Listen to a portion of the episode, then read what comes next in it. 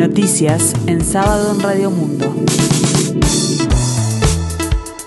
Informa Gustavo Pérez de Rueta. En este sábado, 2 de septiembre de 2023, el tiempo continúa fresco aquí en el sur, cielo nuboso, 15 grados la temperatura, 82% el índice de humedad.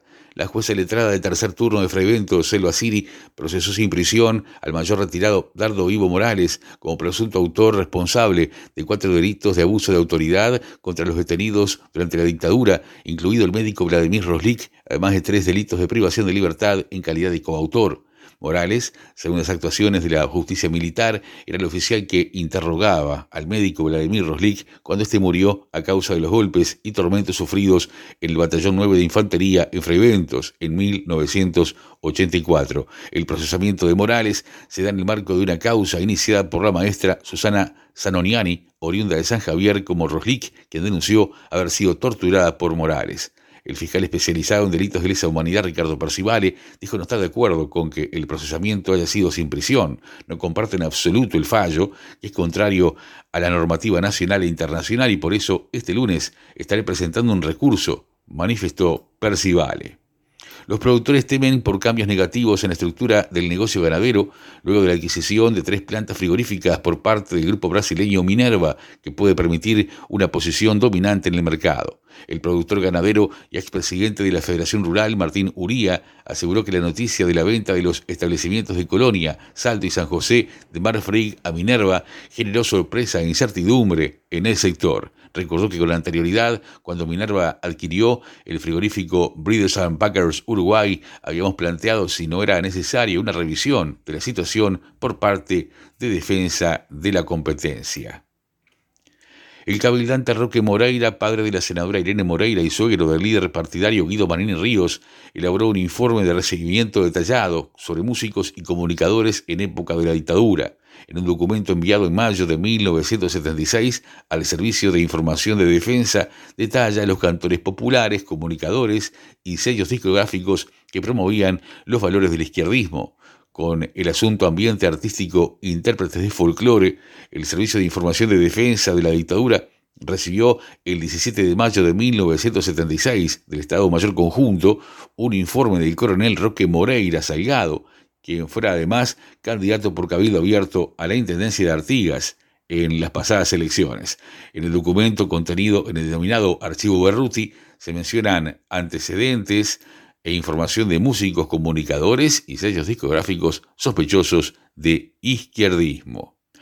La subsecretaria de Educación y Cultura, Ana Ribeiro, al ser consultada sobre si tuvo participación en la reforma educativa que está implementando el gobierno, dijo que la reforma era un proyecto de muy larga data de Pablo da Silveira, es su reforma y la está llevando adelante junto con Robert Silva. No tuve participación y no tengo nada que decir sobre esto, valoró. A su vez, la jerarca habló sobre qué tan difícil es llegar a acuerdos en educación y dijo que hubo un momento en que se hizo un acuerdo de todos los partidos que vieron que la educación estaba en riesgo y que era imprescindible que todos apoyaran. Ese momento fue muy bueno, pero pasó y lamentablemente se volvió a fracturar. La educación precisa que constantemente se esté reformando, indicó la subsecretaria de Educación y Cultura.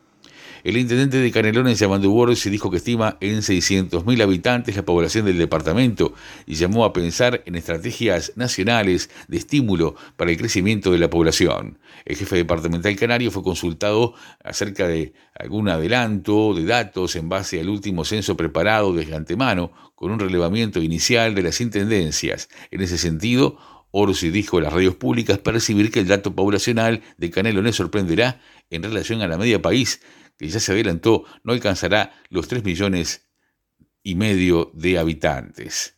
La Junta Departamental de Montevideo le rindió homenaje al actor y director teatral Pepe Vázquez. El reconocido artista dijo que nunca trabajó pensando en un premio o en un homenaje. He trabajado porque amo entrañablemente el trabajo del actor y aprendido de todos mis compañeros, dijo a subrayado. Pepe Vázquez recordó a sus hijos y muy especialmente a su esposa, Emilce Viñas, con quien vivió su propia historia de amor. Fue una reina, dijo, un genio del sentido de la comedia y el humor y aprendí mucho de ella, indicó Pepe Vázquez.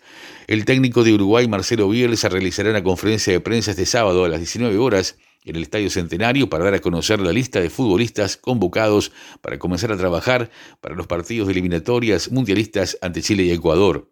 En las últimas horas el cuerpo técnico con el argentino a la cabeza terminó de delinear la lista final de jugadores que defenderá la Celeste. El tiempo límite para presentarla era este viernes, pero será pública recién este sábado.